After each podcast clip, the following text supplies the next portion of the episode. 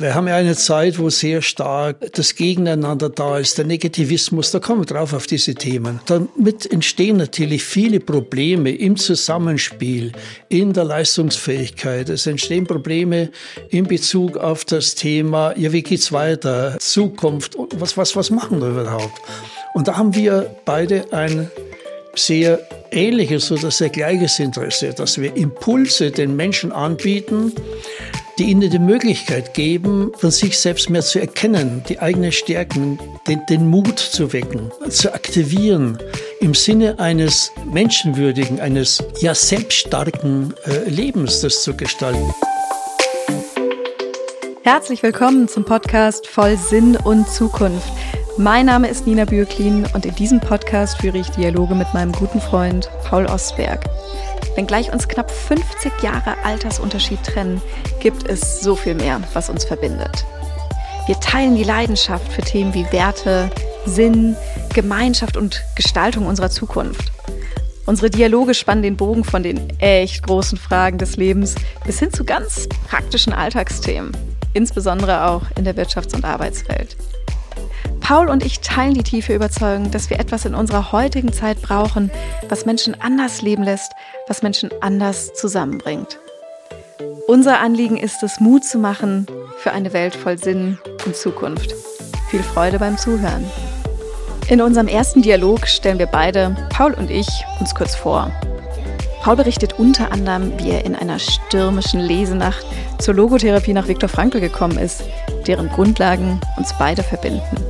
Wir sprechen über verschiedene Haltungen zur Arbeit und fragen uns, woran liegt es eigentlich, dass manche Menschen ihre Arbeit gerne und gut machen, andere aber schlecht und ungern?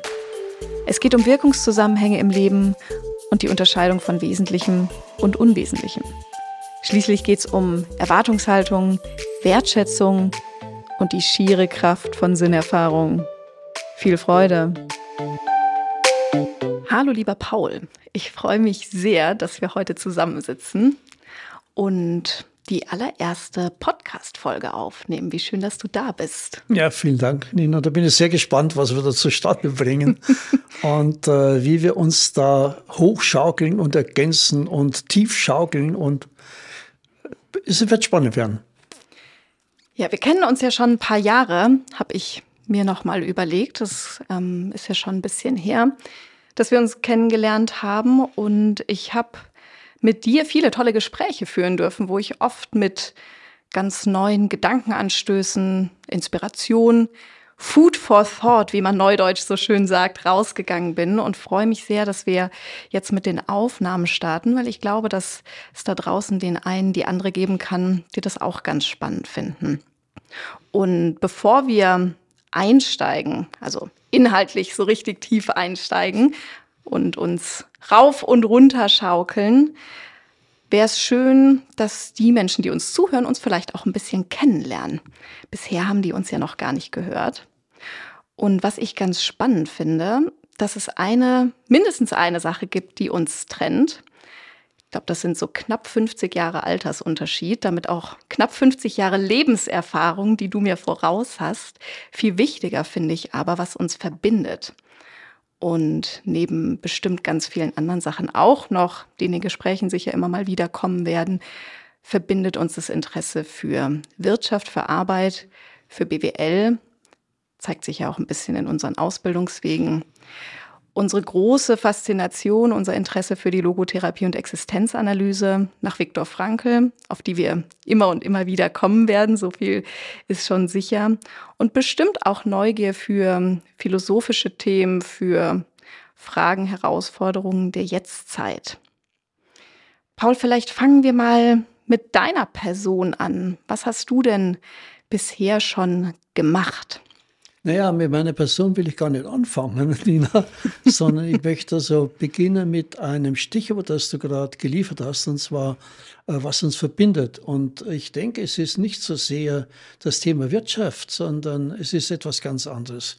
Es ist die tiefe Überzeugung, dass wir etwas in unserer heutigen Zeit brauchen, was Menschen anders leben lässt, was Menschen anders zusammenbringt. Mhm. Wir haben ja eine Zeit, wo sehr stark äh, das Gegeneinander da ist, der Negativismus, da kommen wir drauf auf diese Themen.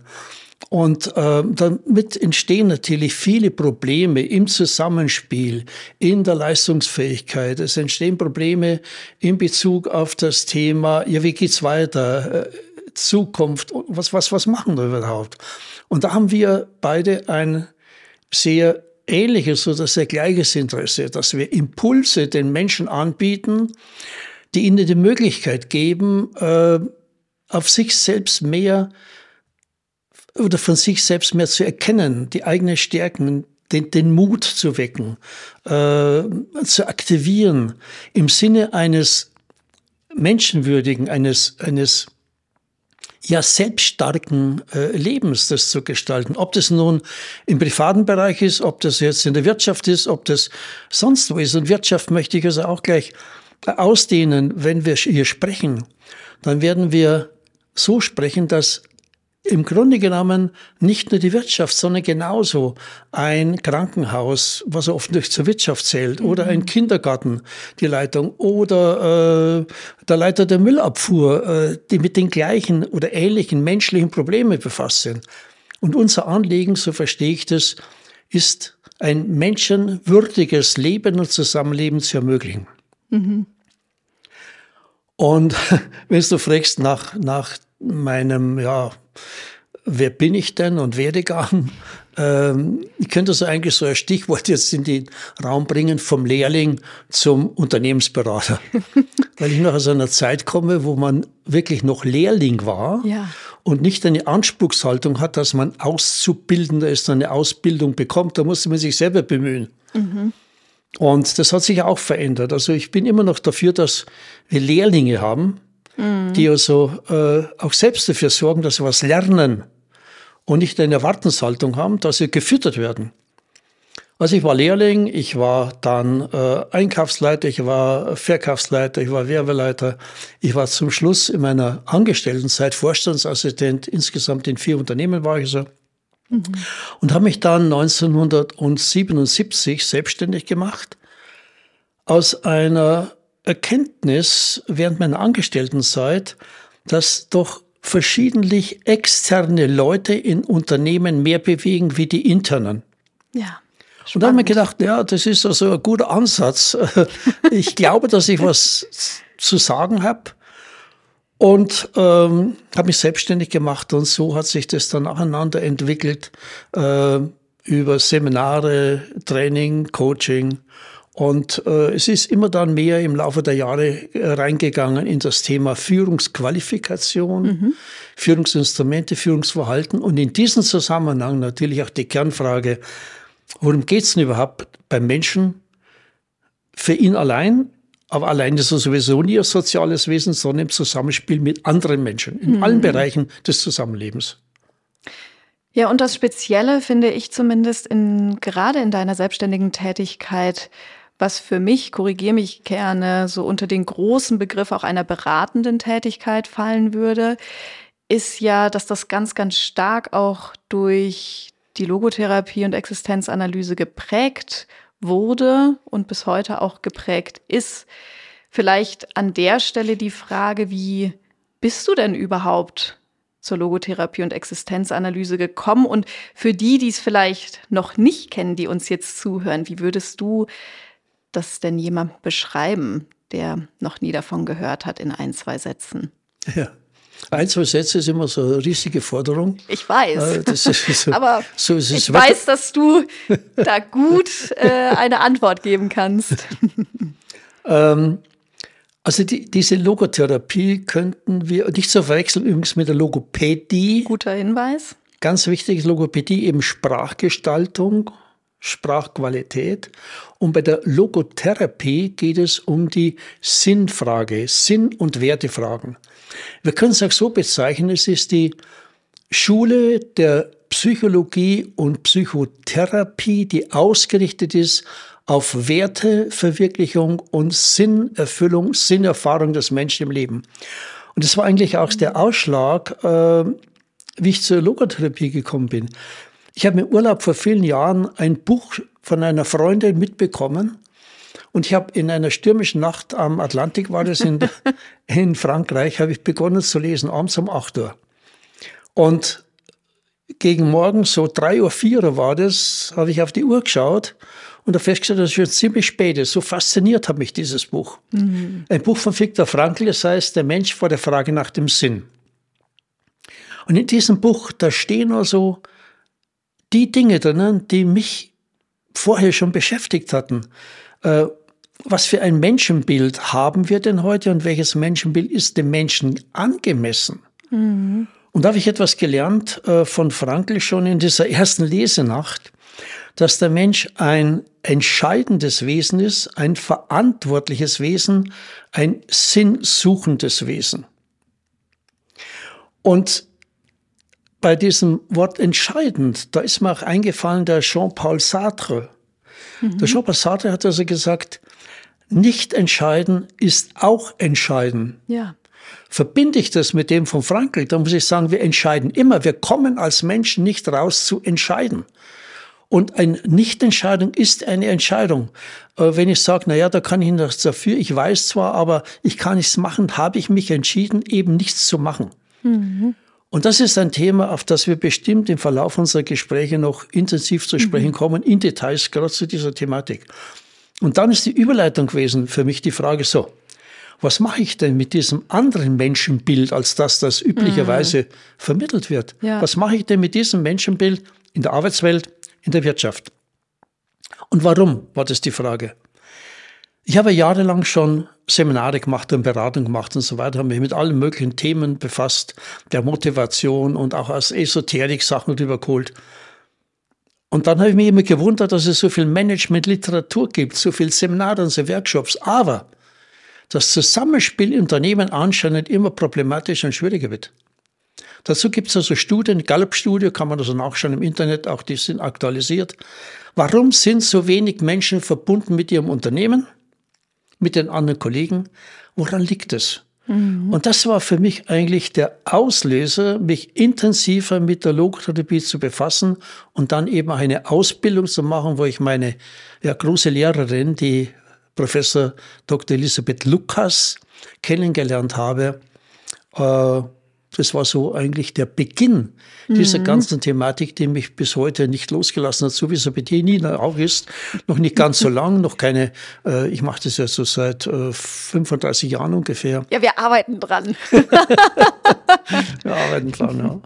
Ja, das Schöne ist aber, Paul, dass Elisabeth Lukas ja das Süddeutsche Institut für Logotherapie und Existenzanalyse gegründet hat, wo ich, nachdem wir uns kennengelernt haben, dann auch meine Ausbildung gemacht habe, damals nicht mehr unter ihrer Leitung und fand es unglaublich erhellend und bereichernd.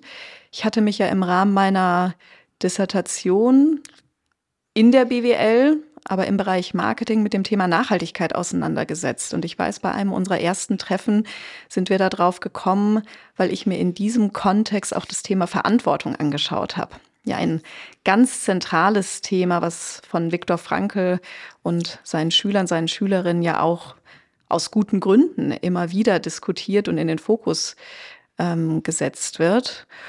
Und ich weiß nicht, wie es dir ging. Ich habe die Ausbildung damals angefangen, ohne so recht zu wissen, was ich später damit machen würde. Ich war erst mal so fasziniert von den Themen, auch von der Person Viktor Frankl. Du hast schon erwähnt, welches Buch du von ihm zuerst gelesen hast. Hast es ja heute sogar als Glücksbringer dabei. Ähm, mein erstes Buch von Viktor Frankl war das Buch Trotzdem Ja zum Leben sagen was ich in einer für mich sehr schwierigen Zeit, krisenbehafteten Zeit geschenkt gekriegt habe. Und das hat mich einerseits ganz tief berührt, weil so viel vom Menschen in seinem Wesenskern sichtbar geworden ist und auf der anderen Seite es mir auch ganz viele Impulse und Perspektiven aufgezeigt hat, wie ich mein Leben bewusst aktiv gestalten, in die Hand nehmen kann. Also genau das, was du jetzt angesprochen hast, der Mensch als entscheidendes Wesen, als sinnsuchendes Wesen. Und erst über die Jahre, auch über den Verlauf der Ausbildung, die ich eben zu Beginn, äh, zum Ende meiner Promotionszeit begonnen habe und dann auch während meiner ersten beruflichen Tätigkeit weitergeführt habe, hat sich da in mir nicht nur das Interesse weiter vermehrt, hält bis heute an, sondern auch so der Wunsch, das wirklich in meine berufliche Tätigkeit einzubringen, sowohl im Angestelltenverhältnis als auch in der selbstständigen Tätigkeit. Was ist denn für dich wesentlich bei der Logotherapie? Kannst du das in ein paar Sätzen beschreiben? Äh, ja, komme dann drauf. Äh, du hast etwas angesprochen gehabt, und zwar, ähm, wenn man selbst zur Logotherapie kommt, äh, was, was macht man eigentlich damit? Und für mich ist es, äh, wie zum Beispiel auch bei der Philosophie, immer eine Frage, bleibt das jetzt auf der intellektuellen Ebene? Mhm. Oder versuche ich das ins konkrete, lebenspraktische Handeln zu integrieren? Und die Logotherapie ist eine äh, Psychotherapie, Psychophilosophie könnten wir sagen, wo es um das gelebte Leben geht. Ja. Es geht nicht darum, dass wir das intellektuell in der Birne bewegen, sondern es geht darum, dass wir das umsetzen ins tägliche Handeln.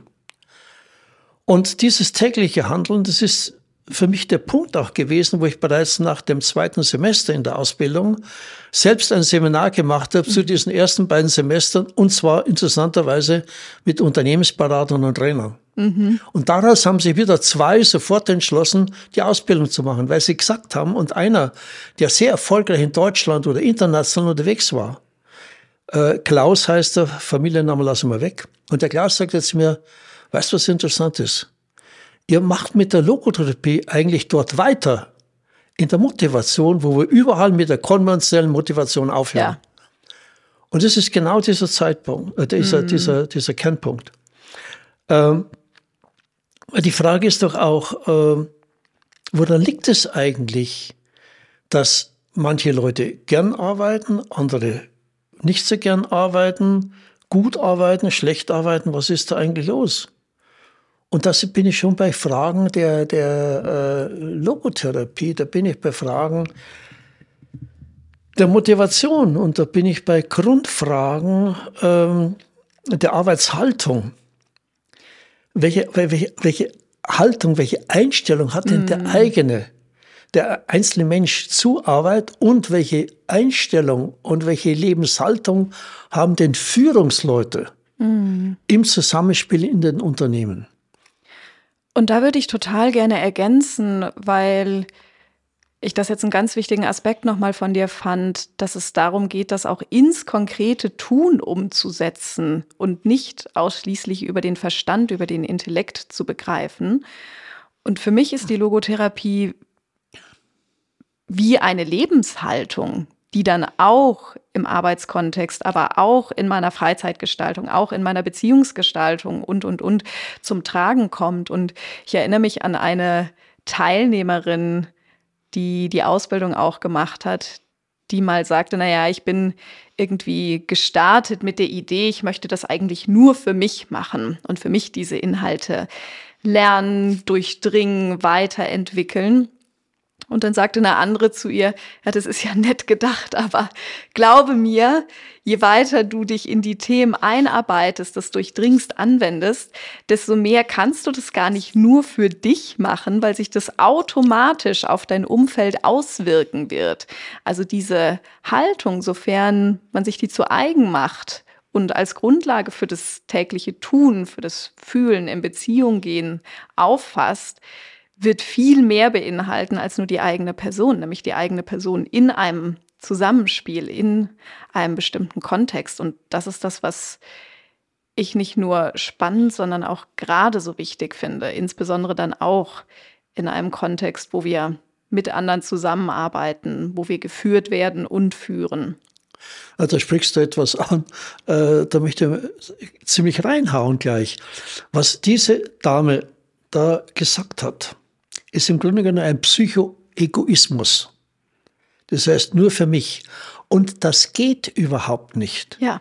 Denn wir sind abhängige Wesen. Wir sind abhängig vom Leben und dem, was andere auch machen. Wir können nicht allein existieren. Vielleicht ein paar ganz wenige Eremiten, die also irgendwo in, im Wald oder das auf dem Berg Sie, glaube ich, sind. nicht. aber aber äh, äh, interessanterweise ganz, ganz wenige, die das schaffen. Ansonsten sind wir eingebunden. Ja. Wir sind ein, ein genau. soziales genau. Wesen und sind in unserer Existenz abhängig vom anderen. Es ist die Frage, was bieten wir eigentlich dem anderen, der Gemeinschaft? Mhm. Was bieten wir an?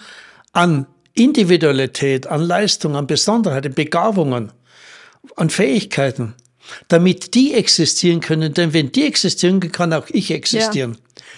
Und ein, ein, ein Beispiel aus dem Unternehmen.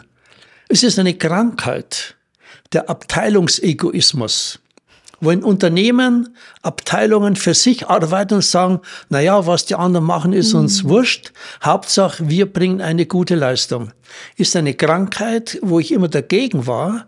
Es gibt nicht Abteilungen, schönes Wort übrigens im Deutschen, abteilen, äh, nicht zusammen etwas machen. Äh, und ein Unternehmen lebt davon im Zusammenspiel der verschiedenen Leistungsbereiche, der verschiedenen Wirkungsbereiche. Und wenn das kapiert wird, dass es ein Zusammenspiel ist, dann wird es auch funktionieren. Mhm. Absolut. Wenn das Abteilungsdenken, der Egoismus, der ja so stark ausgeprägt ist ja. bei uns, äh, wenn der Raum greift, dann haut's nicht hin. Mhm. Das ist dieses amerikanische Wort is nicht for me. Und dieses Wort is nicht for me ist eben Egoismus, ist die Kernkrankheit übrigens des Kapitalismus auch, weil mhm. jeder schaut für sich eben das möglichst Beste rauszuholen. Zu wessen Lasten? Immer zu Lasten anderer. Mhm. Und es kann auf Dauer in einem Unternehmen, in einer kleinen Gruppe nicht gut gehen, in der Familie nicht gut gehen, genauso wie im Großen. Ja. Mhm. Da könnte ich jetzt gleich nochmal drauf einsteigen, aber ich würde gern zu deiner Überlegung, zu deiner Frage zurückkommen.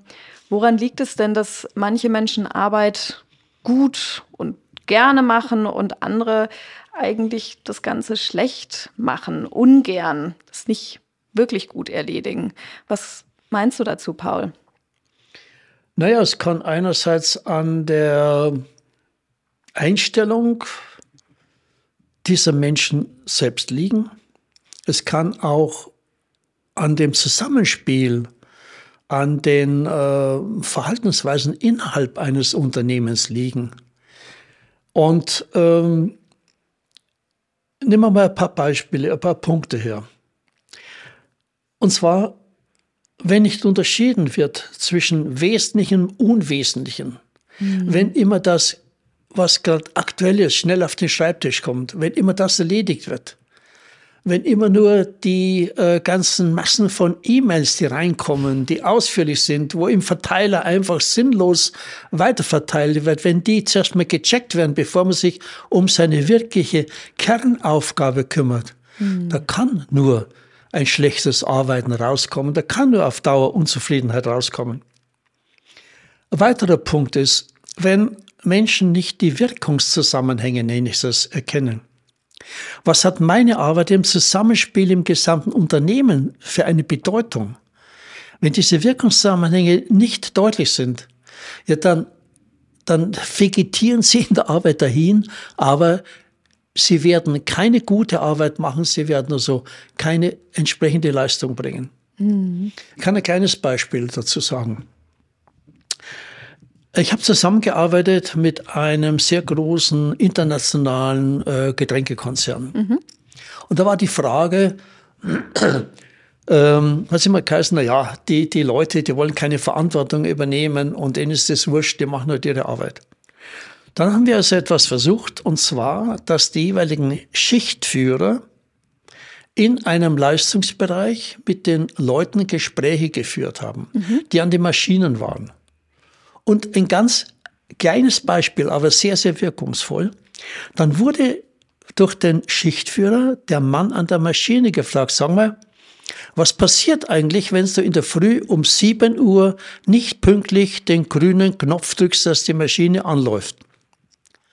Dann sagte der, naja, ist eigentlich klar, Chef. Dann kann der Nächste an der Maschine mhm. nicht arbeiten, der Übernächste und die Logistik kann nicht. Im Grunde genommen wird da nichts produziert.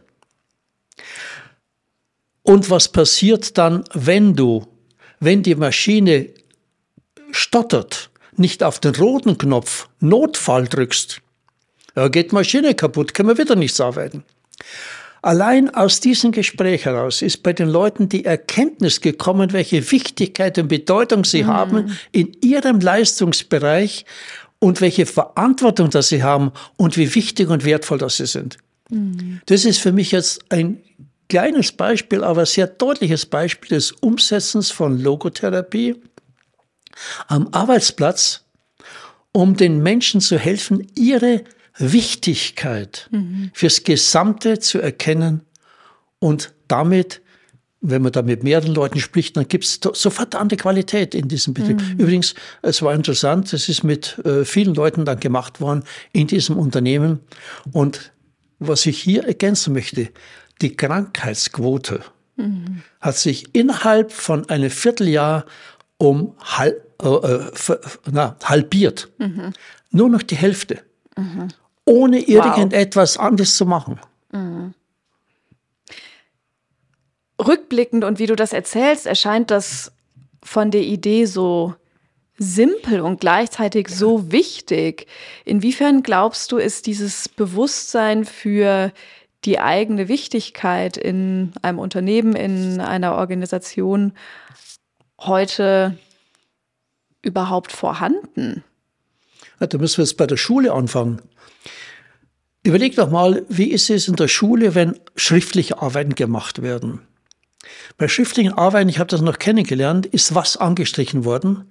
Die nicht, Fehler. Nicht das Gelungene in grün, sondern die Fehler in rot. Mhm. Du hast die Arbeit zurückbekommen. Was hat man sofort gesehen? Das Rot.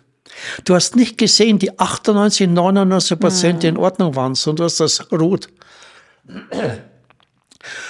Was ist heute, wenn irgendwo Talkshows sind. Was, über was wird gesprochen? Nicht das Gelungene wird angesprochen, sondern mhm. das Defizit. Wir sind in einer Defizitgesellschaft. Mhm. Was ist bei der Ausbildung? Es wird nicht angesprochen, es ist übrigens ganz selten, äh, es wird nicht angesprochen, das Gelungene, was alles Gute, sondern wo sind noch Defizite? Was ist, wenn der Chef mit dem Mitarbeiter zusammenkommt? Er sagt nicht, Mensch, toll, Charlie, du hast das so 98 Prozent super gemacht. Du und die zwei Prozent, was schlägst du vor, dass du noch verbessern kannst und verändern kannst? Was brauchst du für Hilfen? Nein, die 98 Prozent verschwinden. Selbstverständlich ist das, aber die zwei Prozent, die werden so groß und dick gemacht, dass das plötzlich wie 100 Prozent sind. Mhm. Das heißt, damit wird das Selbstwertgefühl der Menschen permanent gedrückt. Mhm ich bin nicht so gut, wie ich eigentlich glaube, dass ich bin. Vom anderen kriege ich wieder einen auf den Deckel. Das passiert in Familien, das passiert in Betrieben, das passiert also überall. Aber ist das nicht erstaunlich, weil ich oft äh, glaube zu hören und auch immer mal wieder auch lese, dass das, was sich viele Mitarbeitenden wünschen, genau eine Wertschätzung für das Gelungene ist. Und hier ja offensichtlich eine Lücke ist zwischen dem, was vielleicht sogar sehnsüchtig erwartet wird, was möglicherweise auch noch mal eine andere Verbundenheit zu dem Leistungsbereich, zu dem Unternehmen, äh, bei einer NGO, zu dem Thema an sich kreieren würde. Und auf der anderen Seite ja doch auch oft eine möglicherweise überhöhte Anspruchshaltung eines Chefs gegenüber Mitarbeitenden, was jetzt noch alles fehlt und was noch nicht gemacht wurde und warum das und das jetzt nicht gut geklappt hat. Also ich wundere mich, ich kann dem gut folgen, was du sagst, aber eigentlich ist dieser Part, der fehlt, diese zwei Prozent oder die fünf Prozent, genau das Gegenteil von dem, was wir bräuchten, um auch im Kern anzusetzen, dass Menschen ihre Arbeit gut, zufriedenstellend, sinnerfüllend leisten können. Ich sehe das so, dass ähm, Erwartungen sind auf Seiten des Chefs, der Führungsverantwortlichen und Erwartungen sind auf Seiten der Mitarbeiter. Mhm. Und diese Erwartungen, die werden manchmal ausgesprochen, oftmals auch nicht ausgesprochen. Mhm. Und wenn der Mitarbeiter Erwartungen hat, damit er besser arbeiten kann, dann muss er es artikulieren ja. und nicht sagen, das muss der doch eigentlich wissen. Ja. Das sollte er wissen. Wenn der Chef etwas nicht in Ordnung findet, zu korrigieren hat, dann ist es sauber sachlich anzusprechen. mit gleichzeitig dem Impuls, dass er den Mitarbeiter fragt, was glaubst du denn, was du noch besser machen kannst? Was könnte noch verändern? Das heißt, ein konstruktives Miteinander und nicht Erwartungen, die im Raum stehen bleiben, aber auch gar nicht erfüllt werden können, weil sie eben nicht klar sind. Und da sind wir bei der Kernproblematik. Es wird heute zu viel erwartet. Der Mitarbeiter erwartet etwas vom Staat, der Mitarbeiter erwartet etwas vom Chef, er erwartet was von seiner Frau oder die Frau vom Mann, von den Kindern, die Kinder von den Eltern. Es sind Erwartungen. Es sind Erwartungen am Markt. Wir erwarten vom Markt, dass der Markt sich verbessert. In der Pandemie erwarten wir, dass wir die alten Zeiten wieder bekommen. So ein Blödsinn, die gibt es nie mehr. Und das ist etwas, was, was äh, sehr, sehr störend ist, diese Erwartungshaltung. Ja, insbesondere, wenn ich da ganz kurz einhaken darf, wenn die Erwartungshaltung nicht geknüpft ist an ein verantwortliches Tun und Handeln. Ja, jetzt hast du eine ganze, ganze, äh, ganze Palette äh, angesprochen mit diesem Satz gerade. Weil mit diesem verantwortlichen Tun, da sind wir jetzt gleich bei Menschenbildern, sind wir bei der Verantwortung, bei der Entscheidung und so weiter und so weiter. Wir wollen ja auch noch ganz viele Gespräche ja. führen. ja. Und ähm, ich denke, dass das äh, eines in diesem, bei diesem Themenbereich gerade ganz wichtig ist dass man etwas hat, was in der Zukunft ist, was beschrieben ist, was allen, die an diesem Prozess beteiligt sind, klar ist, um was es mhm. geht und dass auf dieses hingearbeitet werden kann. Aber ich meine damit nicht allein äh, so faktische Werte wie 3% Umsatzzuwachs im Raum A, B, C oder Einführung von fünf neuen Produkten oder äh, die, die, die Elektrifizierung äh, auf so und so viel Prozent zu bringen. Das ist also, es ist die Hardware, mhm. aber brauchen Sie eine Software.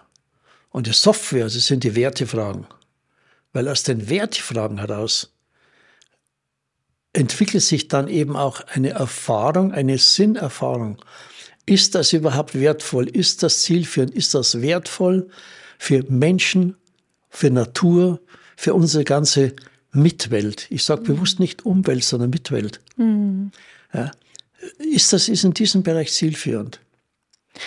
Und ich denke, da kann auch ganz stark die fast schon magische Frage, wozu helfen, weil die ermöglicht, sich auf etwas auszurichten, etwas in der Zukunft auszurichten, was es wert ist, sich dafür einzusetzen, zu engagieren, manchmal auch die Extrameile zu gehen, anstatt da bin ich ganz oft unterwegs, die Frage zu stellen, warum machen wir das eigentlich? Warum fühlt sich für mich immer sehr rückwärtsgewandt an, fast so ein bisschen defensiv in der Antwort.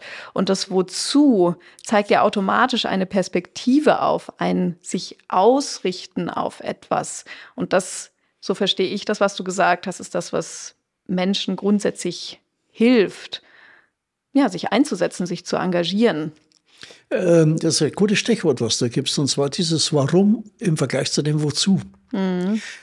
Das Warum sagt übrigens mein Schwager, der so äh, Psychotherapeut ist und war Leiter einer Schulberatungsstelle im mhm. Baden-Württemberg.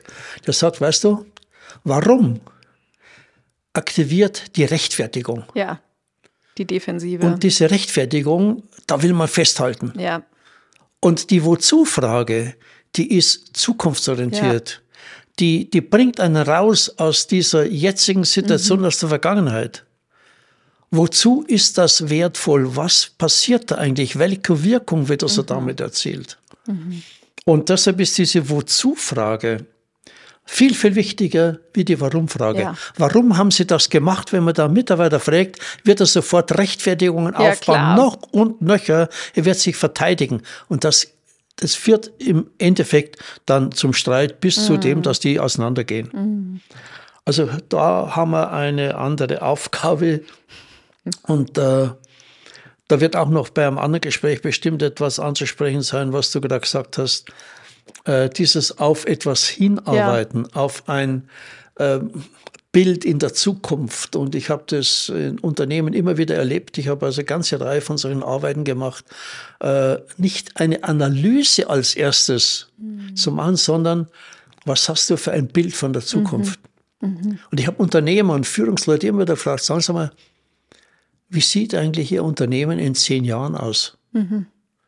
Was haben Sie für Vorstellungen? Was haben Sie für Bild? Und die wenigsten hatten ein Bild. Mhm. Das heißt, die haben nur, wie die meisten Menschen übrigens, eine sogenannte präsentische Lebenshaltung. Die leben mhm. im Tag mhm. ja. und schauen, dass sie über die Runden kommen. Und das werden wir auch nochmal zum anderen Zeitpunkt besprechen, über diese verschiedenen äh, Lebenshaltungen, Lebenshaltungen und mhm. Problematiken. Und eine präsentische Lebenshaltung, wir könnten das ganz brutal so ausdrücken. Lass uns heute fressen und saufen, denn morgen sind wir tot. Mhm. Und ich habe den Eindruck, dass es bei vielen Menschen so ist, dass sie schauen, dass sie heute wieder runden kommen, weil sie nicht auf etwas hinleben, sondern nur versuchen, im Präsentischen zu sein. Und dann passiert etwas, dass sie sich wie fühlen als Opfer der Situation, mhm. als Opfer des Chefs, als Opfer der Politik. Schau die Entwicklung der Parteien an. Die verstehen das wunderbar, den Leuten zu sagen, ihr seid das Opfer der anderen Partei. Und diese Opferhaltung von Menschen, ich kann doch nichts tun. Ich, kleines Würmchen, wie soll ich etwas in der Welt bewegen? Wenn wir Menschen helfen, rauszukommen aus dieser Opferhaltung, zu einem selbstbewussten selbstverantwortlichen Leben, Lebensgestaltung, hm. dann wird sich sehr, sehr viel verändern im Zusammenspiel, im Miteinander. Äh, Viktor Frankl hat gesagt, wir sind nicht Opfer der Situation, sondern ihr Gestalter. Mhm. Zumindest ihr Mitgestalter. Mhm. Und das heißt für mich, dass wir viel mehr miteinander und füreinander in diesem Sinne brauchen, statt dem, was heute gelebt wird, sehr starken nebeneinander oder gegeneinander. Mhm. Also raus aus der Opferhaltung, raus aus der Jammersituation. Jammern verändert nichts, Jammern bringt keine Lösungen sondern aktiv werden, selbst aktiv werden. Na, ich würde sogar einen Schritt weiter gehen. Jammern bringt keine Lösung. Du hast jetzt gesagt, wenn Menschen nichts haben, worauf sie sich ausrichten können in der Zukunft, kommen sie in diese Opferhaltung oder es verstärkt sich. Ich würde sogar behaupten, oder ich behaupte an der Stelle, das sage ich nochmal, hm, ich würde an der Stelle einen Schritt weiter gehen. Du hast gesagt, wenn Menschen sich nicht auf etwas ausrichten können in der Zukunft, kommen sie schnell in eine Opferhaltung oder diese wird verstärkt.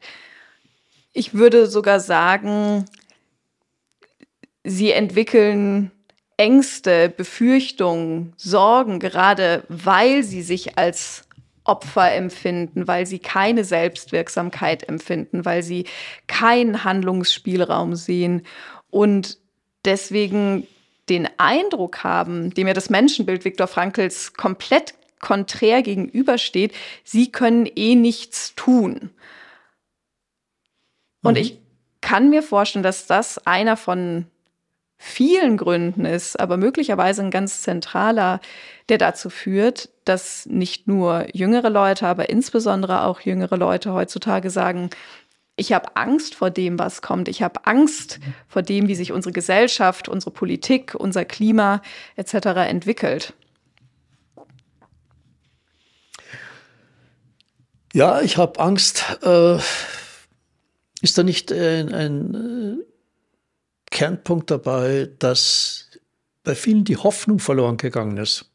Mhm. Und es ist zu viel Erwartung da. Und Elisabeth Lukas hat das mal sehr schön dargestellt. Bei der Erwartung, da versucht man etwas vom anderen zu bekommen. Hm. Und mit der Erwartung ist in den allermeisten Fällen die Enttäuschung verbunden. Und je mehr Enttäuschung das man hat, umso mehr sagt man, ich kann doch nichts machen. Umso mehr verliert sich das Engagement im Laufe des Lebens. Es gibt einen anderen Weg, es ist die Hoffnung. Die Hoffnung ist gewissermaßen etwas Geistiges, etwas Transzendentes. Das ist nicht richtig greifbar, aber es führt uns, es gibt uns immer die Kraft, weiterzumachen, zu verändern, hinzuleben auf etwas. Auf etwas hinzuleben, was lebenswert ist, was menschenwürdig ist, was menschenwert ist, was naturverträglich ist, in der Zukunft. Und wir brauchen dieses Hinleben auf etwas, was wir als wertvoll betrachten. Engagement, echtes Engagement, Nina, braucht Werte. Mhm.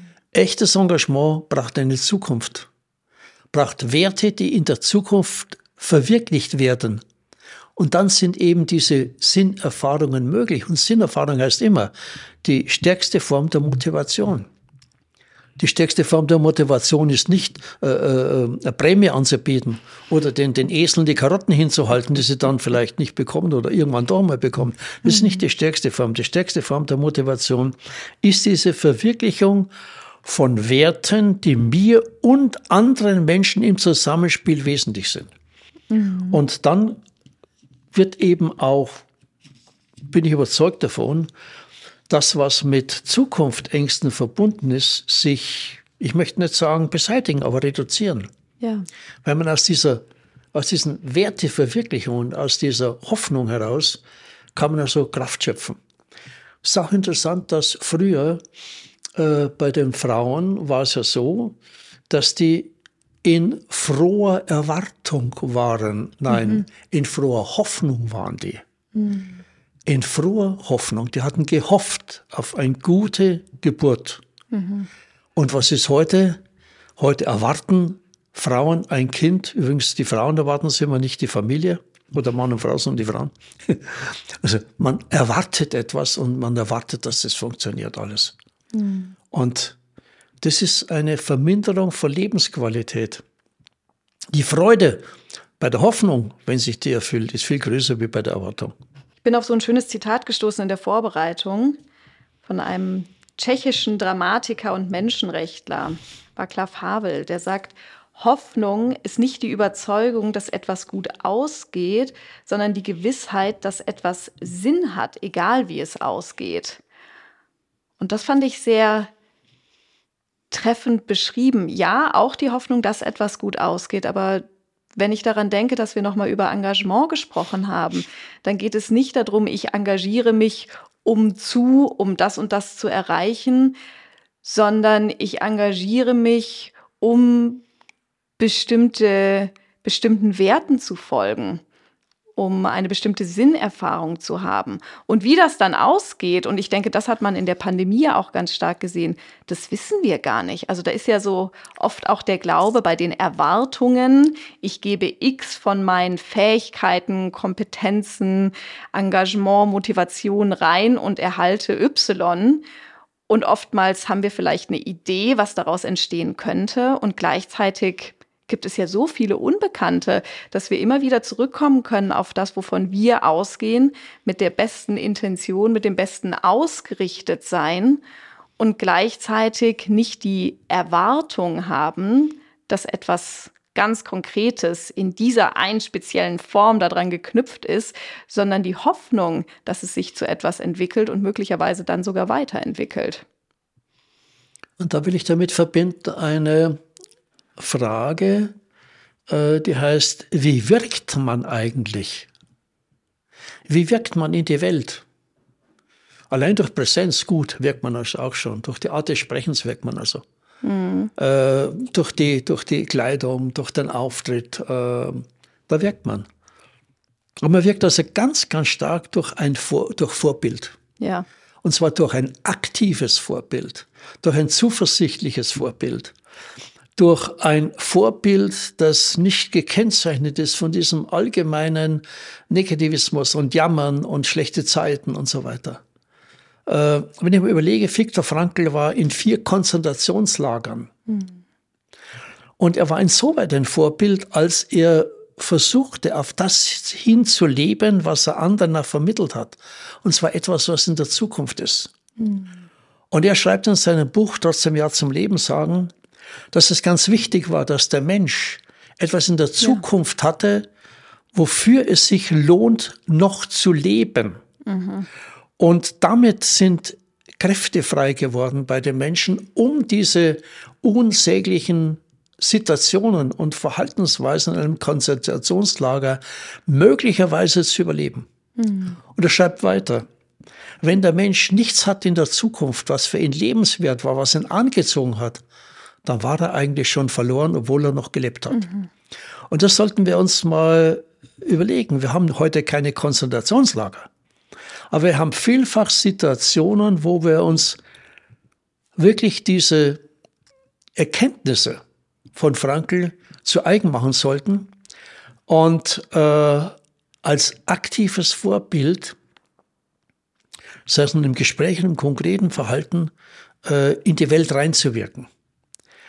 Und gerade, wir hatten es ja auch schon mal vorhin gesagt, in unserer Zeit dieses Negativismus, in den Medien, in den Diskussionen, in dem, in dem äh, sich berieseln lassen durch alles Mögliche.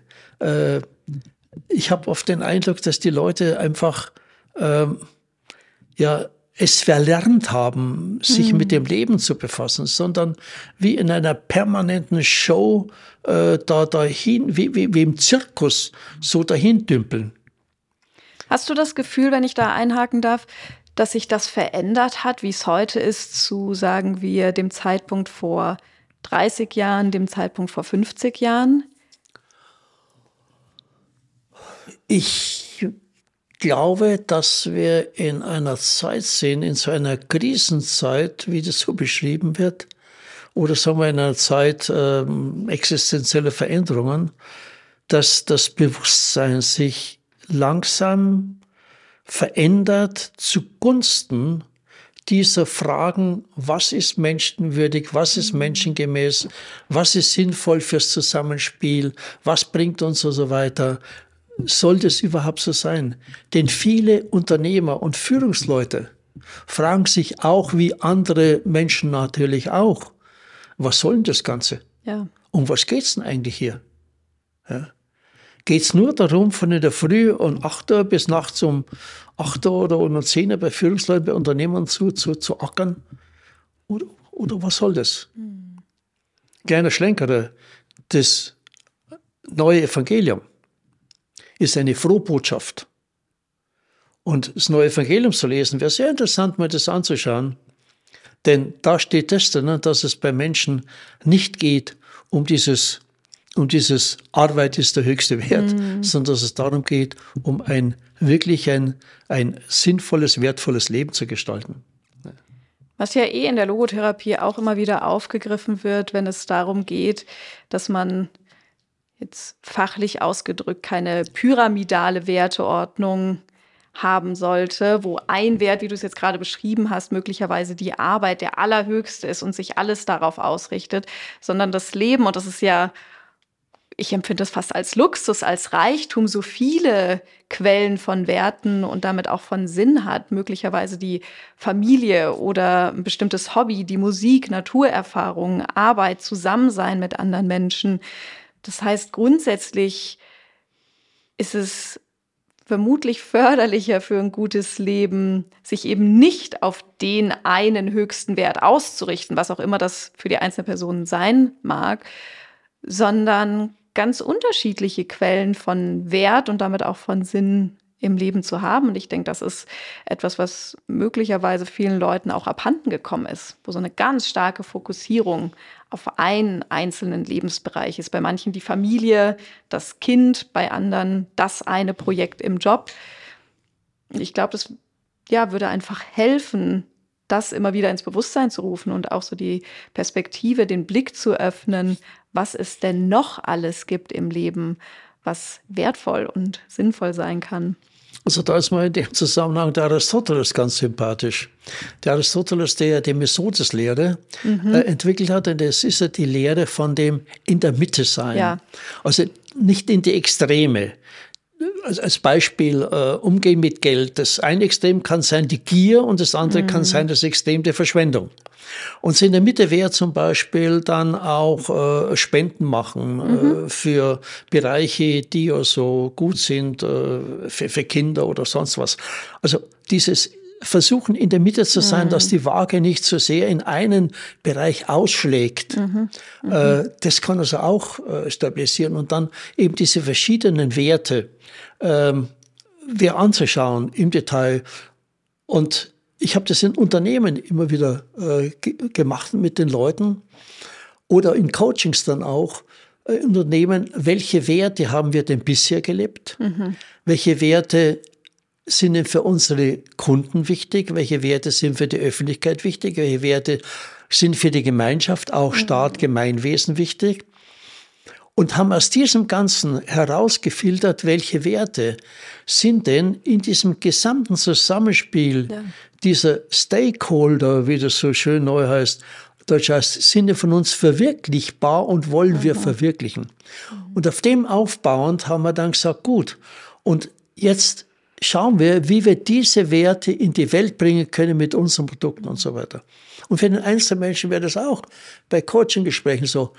Welche Werte waren da denn bisher wertig? Was stört dich denn Welt? Was würdest du gerne verändern? Was ist da? Und in diesem Zusammenhang noch was anderes ganz, ganz Wichtiges. Ähm, Bewusstsein würde gefördert Selbstbewusstsein, wenn wir das Gelungene anschauen. Mhm. Was ist in der Vergangenheit gelungen? Was ist mir gelungen? Welche Erfahrungen habe ich? Welche wertvollen Erfahrungen, sinnvollen Erfahrungen habe ich, aber auch welche Katastrophen habe ich erlebt mhm. und habe überlebt? Ja. Ob das in Beziehungen ist, ob das also jetzt in, in, in, äh, im Gesundheitsbereich ist.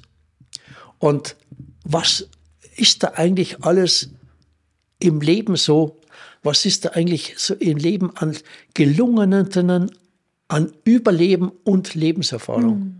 Und das kann einen die Stärke zu geben, dass man sagt, na, Pfiffkas und die kleinen Probleme, die jetzt noch auf mich zukommen, die packen wir das auch noch.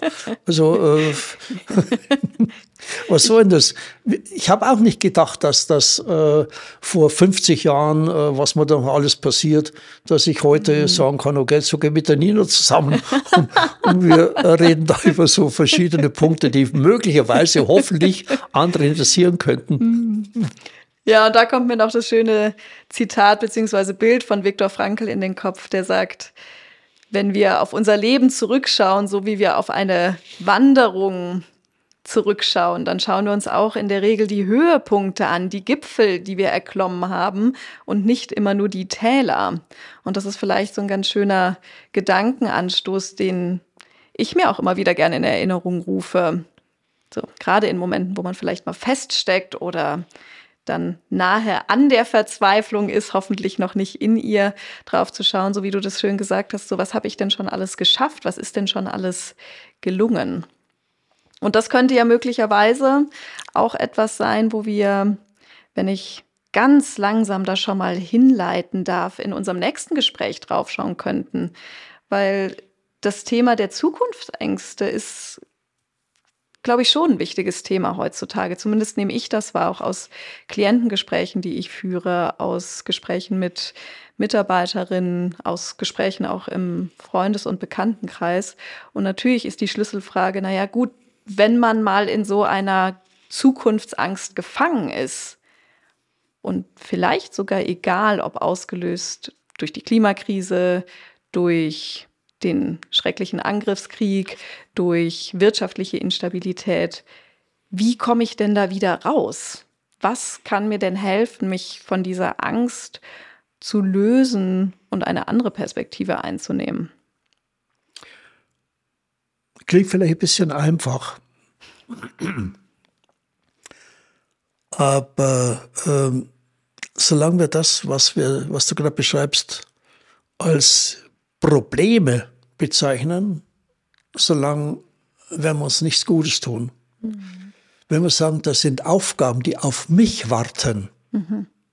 bearbeitet zu werden, dann kann ich sehr wahrscheinlich einen Beitrag leisten, um die Aufgabe zu bearbeiten.